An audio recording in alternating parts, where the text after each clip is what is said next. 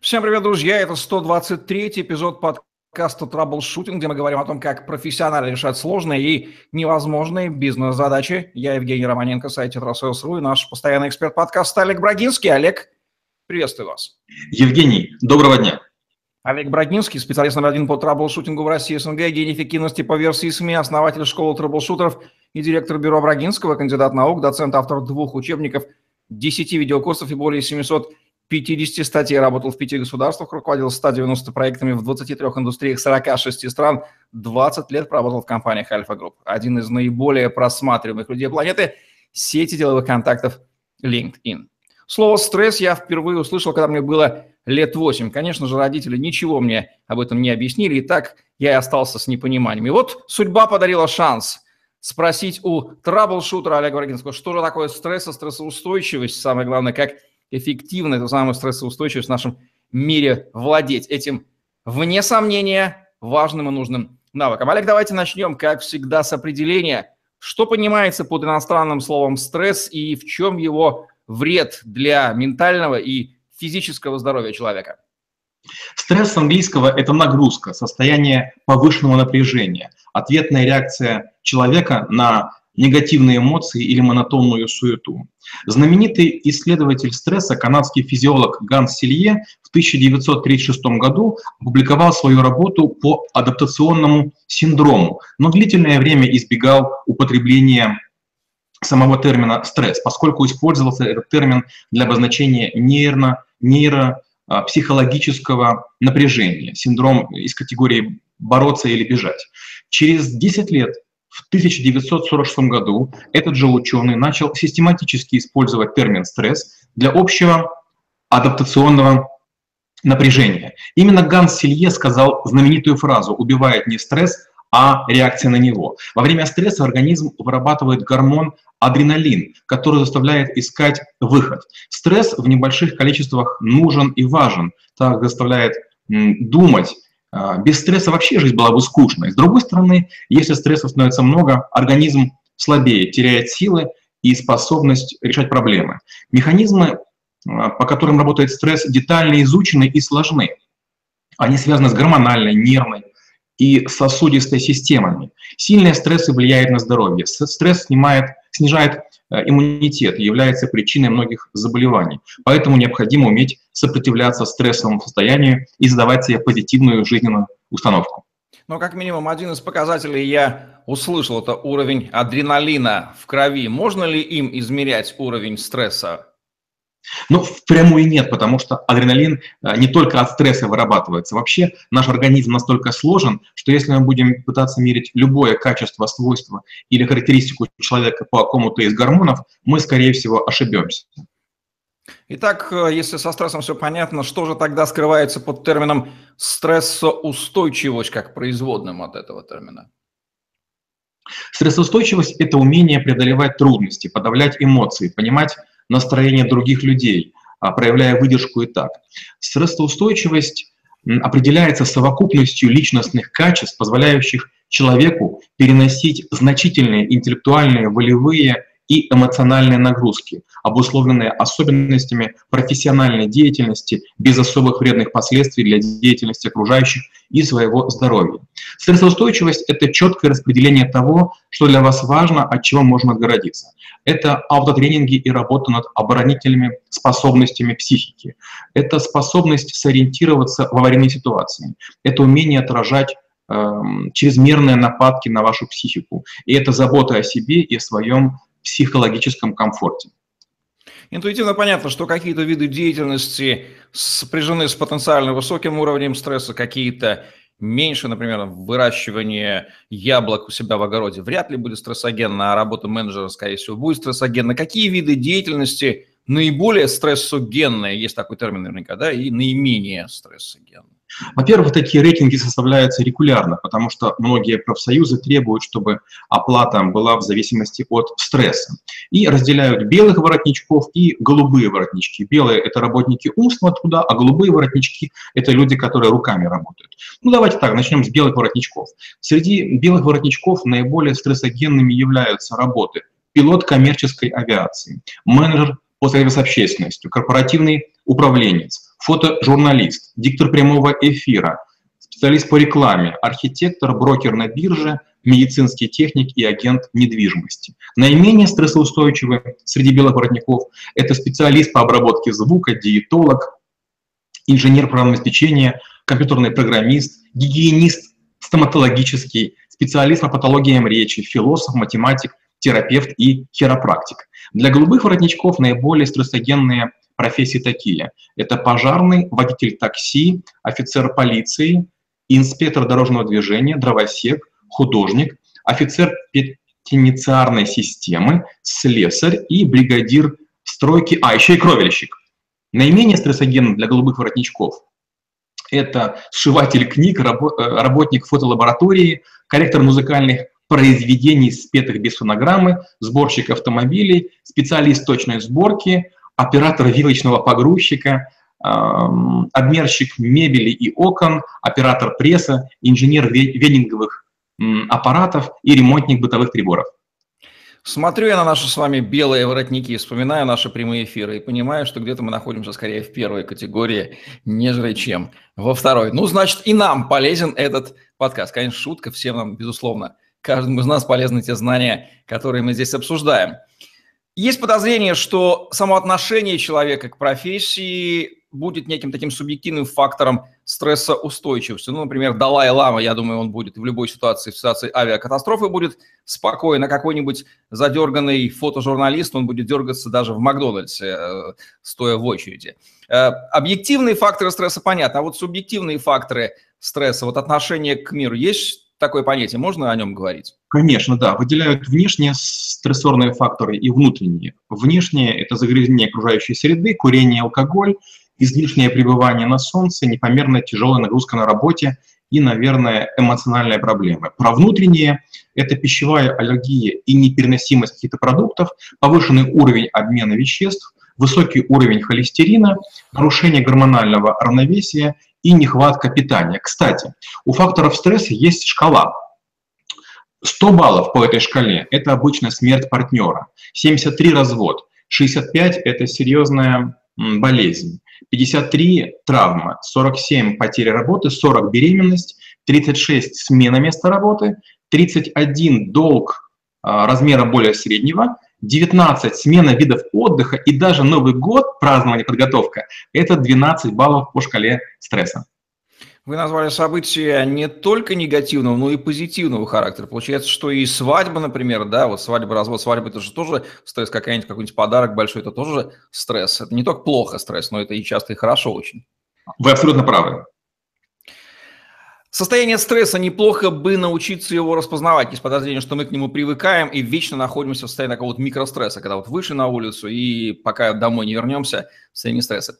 Как, какие признаки, может быть, измеримые, не знаю, цвет лица, уровень давления, что-нибудь, э, мимика какая-то, выдает состояние стресса?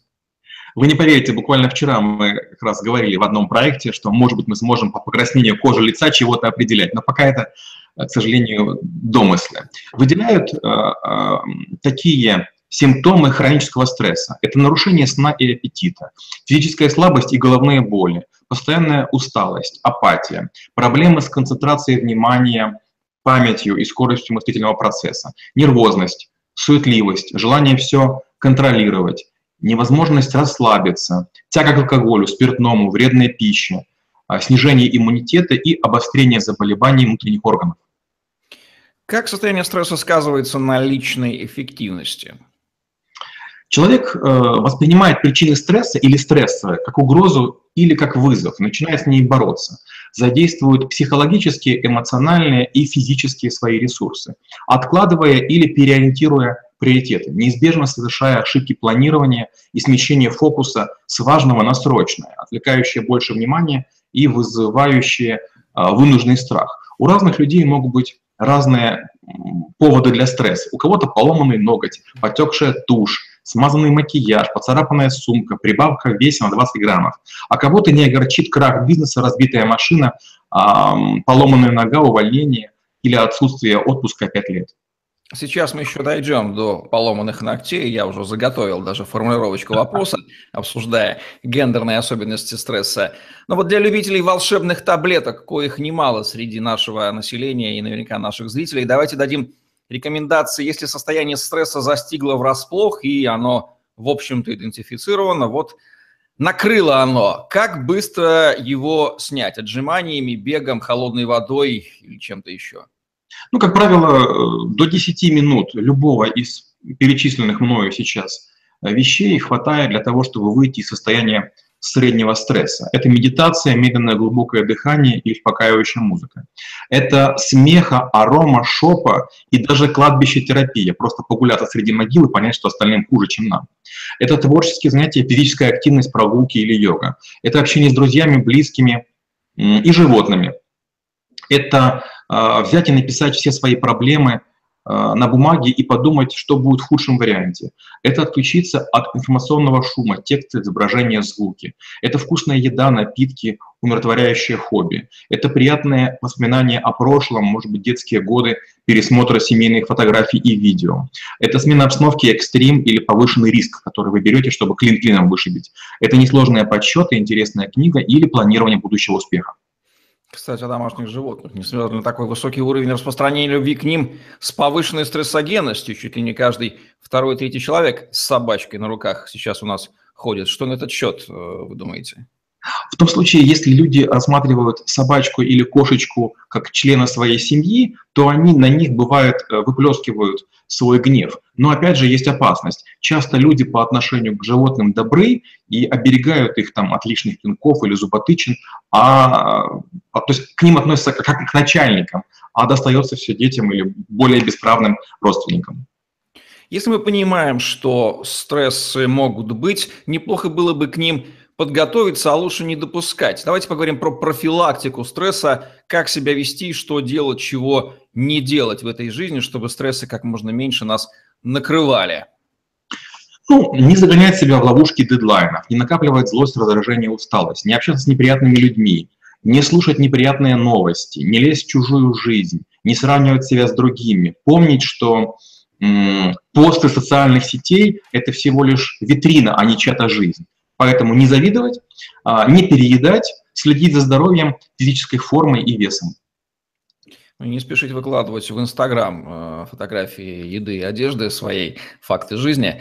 И от этого тоже, мне кажется, стрессы могут возникать у отдельных категорий людей. Ах, я не выложил фотографию в Инстаграм, что же по мне подумает. Если мы понимаем, что окажемся в ситуации, в которой стресс весьма вероятен, ну, например, нам грозит в хорошем смысле публичное выступление, которое неотвратимо, как к нему подготовиться и выстоять, может быть, держать с собой фляжечку коньяку где-нибудь в загашнике, чтобы в нужный момент достать ее и хлопнуть. Причем это часто показывают в фильмах такие примеры. А, лучше внимание переключить и забить свое сознание положительными эмоциями. А, есть любимое блюдо накануне, рассказать о своей ситуации терпеливому слушателю, отранжировать свою ситуацию по отношению к другими, которые были или которые потенциально могут случиться, выбросить проблему из головы, вытеснив ее несрочным, но важным искусственно вспыхнувшим делом, то есть создать себе какой-то дополнительный стресс. Еще такая хитрость есть – начать опаздывать, чтобы больше беспокоиться о нехватке времени и других ресурсов. Опять же, по поводу выступления у меня есть три хитрости. Первая хитрость – это наесться. Когда человек наедается, он становится спокойнее, легче выступает. А вторая хитрость – это а, волноваться по какому-то конкретному поводу. Не забыть сказать «Здравствуйте, уважаемые гости». И третий вариант – это просто глубоко подышать, опуская диафрагму вниз. Как распознать, кстати, что другой человек находится в состоянии стресса? Ведь симптомы могут быть разными. Кто-то, например, очень энергичный, будет дергаться по всяким мелочам. Кто-то, наоборот, как кол в него вогнали, сядет, будет белый сидеть, тоже зависит от психотипа. Какие симптомы здесь характерны? Ну, по сути, вы уже сами ответили. То есть человек начнет дергаться, дергаться или как будто бы в него вгонит кол. То есть в первую очередь это отличие от предыдущего состояния. Во вторую очередь это покраснение или побледнение. В третью очередь это либо оцепенение, либо излишняя двигательная активность. Вы абсолютно правы. Ну что же, пойдем, как мы любим, по тонкому льду. Особенности стрессов поведения в этих и стрессоустойчивости у мужчин и дам. Как всегда, как истинные джентльмены, уступим пальму первенства. Давайте начнем с дам. Как он у них проявляется и как они с ним сражаются? Женщины могут истерить, орать, выглядеть растерянными, но никогда не теряют голову, в отличие от мужчин, у которых мозги выключаются под давлением обстоятельств и стресса. Женщина может вполне курировать, между, курсировать между помещениями, которые будут через стенку. В одном будет биться в припадке, во втором вести себя разумно и последовательно, а потом опять биться в припадке, а потом опять будет разумной. Женщины в стрессе задействуют избегание, мужчины включают соперничество. Кстати, женщин с высокой стрессоустойчивостью 23,3%, а мужчин лишь 6,7%. То есть женщин по количеству в 3 и 5 раза больше тех, которые способны выдерживать сильный стресс. Ну и еще такая интересная хитрость. Женщины заменяют, замещают стресс заботливостью, а мужчины доминированием и криком. Ну что ж, теперь понятно, что имел в виду Некрасов, когда писал про коня на скаку и в горящую избу. Известно, что женщины действительно на своих хрупких плечах страну-то нашу многострадальную таки вынесли за последние сто лет. Этого не отнять. Мужчины, как они ведут себя в стрессе и как занимаются стрессоустойчивостью? Как только мужчина впадает в состояние стресса, первое, он жалеет себя.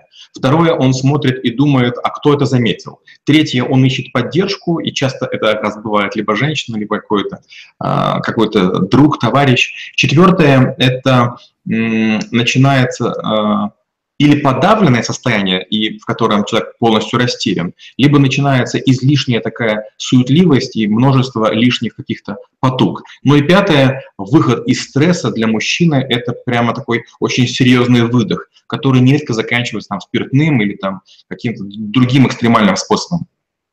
Ну что ж, давайте пройдемся по главным фактором поведения, которыми мы можем управлять, как они повлияют на нашу закаленность и стрессоустойчивость. Как чтение книг влияет на стрессоустойчивость? Согласно исследованию 2009 года, проведенного в университете Саксесса в Соединенном Королевстве, чтение книг может снизить уровень стресса до 68%. Это даже больше, чем прослушивание любимой музыки, это, по-моему, процентов 61, прогулка 42 и видеоигры видеоигры 20%.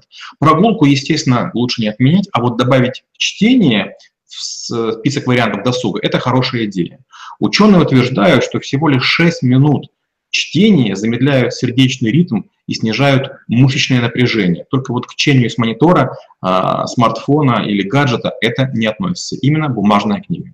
Книга, а не газета, журнал или глянец. Ну, тем более новости с любимого сайта, который лишь повышает его. Режим работы и прошу прощения, отдыха и занятия спортом, как они влияют на стрессоустойчивость? Естественно, режим работы и отдыха влияют на стрессоустойчивость, в зависимости от темперамента. Флегме будет комфортно при долгих ожиданиях и овощном времяпровождении. Сангвиника же такие обстоятельства будут будоражить, как соль на рану. Влияет даже не интенсивность, напряженность или сложность, а соответствие деятельности базовым чертам характера и поведенческим привычкам. Питание, как оно влияет на стрессоустойчивость? Вот это очень глубокий вопрос. Я думаю, что нам даже, может быть, надо будет отдельный подкаст, он запланирован у нас, я еще не готов к нему, в отличие от вас.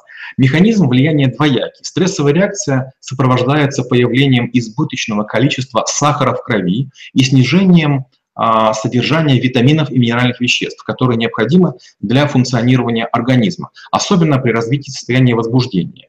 Нехватка витаминов группы В, тиамина, никотиновой кислоты или, скажем, В12 увеличивает реактивность а, системы, раздражительность и нервозность, то есть увеличивается чувствительность к стрессогенным влияниям. Многие продукты в больших количествах усиливают чувствительность к стрессу. Например, кофе, кола, шоколад и другие изделия, которые содержат кофеин, которые стимулируют центральную нервную систему, влияет на периферическую нервную систему, понижая порог чувствительности к стрессу. Чашка кофе, которая приготовлена обычным способом вот из молодых зерен, содержит до 150 мг кофеина, а 250 мг кофеина, то есть две чашки, уже приводят к раздражительности, бессоннице и головной боли. Если мы говорим про 5-6 чашек кофе, 700 плюс миллиграммов кофеина, это уже, вызывает, это уже вызывает симптомы безотчетливой тревоги. Вот сейчас многие нам скажут, что мы пьют, мол, больше кофе. Я сказал специально зерна, потому что кофе состоит из эм, двух э, как бы, компонентов. Кожура – это кофеин, а внутри теобробин. И вот как раз э, многие из растворимых напитков кофеина содержат мало, поэтому его может быть больше. Образ мышления и, самое главное, планирование и целеполагание, некое придание упорядоченности своей жизни и планам, как оно влияет на стрессоустойчивость? Ну, безусловно, стресс влияет на умственные способности и на моторику мозга, если так можно сказать. То есть в подавленных состояниях планирование становится затруднительным. Завышенное целеполагание неизбежно вызывает стресс при истечении сроков и плохой динамики, которая не указывает на достижимость намеченного. С другой стороны, избегание стресса приводит к неспособности действовать при усугублении ситуации. Образ мышления определяет, что именно считать стрессом. Вспомним установку незабвенного Фридриха Ницше. «Все, что не убивает, делает меня сильнее». Общение с людьми, в особенности для экстравертов и для интровертов, как оно влияет на стрессоустойчивость? А, отличный вопрос общение с красивым, состоятельным, а, знаменитым или превосходящим человеком неизбежный стресс для нескольких первых контактов. Испанские ученые как-то подсчитали, что 5 минут общения мужчины с молодой, красивой, соблазнительной женщиной выбрасывают в кровь мужчины столько же адреналина, сколько выплескивается при прыжке с парашютом. Нелюбимый или придирчивый начальник точно не добавляет комфорта, причем с ним приходится быть нежным и ласковым, а срываться получается только дома. Страдают невиновные близкие и, как мы с вами уже говорили, эм, домашние животные. Естественно, что интровертам еще тяжелее в общении, и у них более высокий уровень стресса, поэтому они его предусмотрительно избегают. Кажется, теперь я понимаю, почему люди некоторые так стремятся прыгать с парашютом. Путешествия – ваше любимое занятие. Как они влияют на стрессоустойчивость? А, уже само планирование поездки повышает эмоциональное состояние. Путешествие же вообще помогает справиться со стрессом и негативными эмоциями, уменьшает возможность проявления депрессии, обогащает опыт и понимание истинной ценности жизни, уменьшает риск сердечного приступа, Путешествия держат тело в форме, что снижает, снижает стресс по данной тревоге. Благодаря путешествиям мы постоянно подвергаемся воздействию разной окружающей среды, что способствует выработке сильных антител и укрепляет иммунную систему. То есть путешествие – это, наверное, после книги второе место. Наши с вами любимые HR частенько пишут в требованиях к соискателю слово «стрессоустойчивость». Что на самом деле они имеют в виду и на что они намекают? Я думаю, обычно это означает нервную, быструю деятельность с необходимостью сдерживать негативные эмоции, выслушивать недовольных клиентов, э, кричащих людей, проглатывать вспышки направленного гнева, быть миротворцем, искать нестандартные выходы при слабой описанности вариаций процессов и состояний, то есть действовать в условиях неопределенности, когда инструкцией, регламентом или положением далеко не все можно предусмотреть. Ошибочно ли ассоциировать состояние стрессоустойчивости с эдакой заторможенностью, охранительным торможением, есть такой термин э, в биологии, пониженной реакцией, или человек может спокойно реагировать, но при этом не поддаваться стрессу? Есть такая история. Говорят, а, македонский Александр, выбирая себе воинов, он их выгонял в стресс и брал только тех, кто краснеет. И он так объяснял. Те, кто бледнеет, цепенеет, значит, кровь отливает, и он не может думать. Это неплохо, не хорошо, просто такой тип людей. А те, которые краснеют, а, сжимают кулаки и готовы драться, это те, которые начинают напряженно искать выход.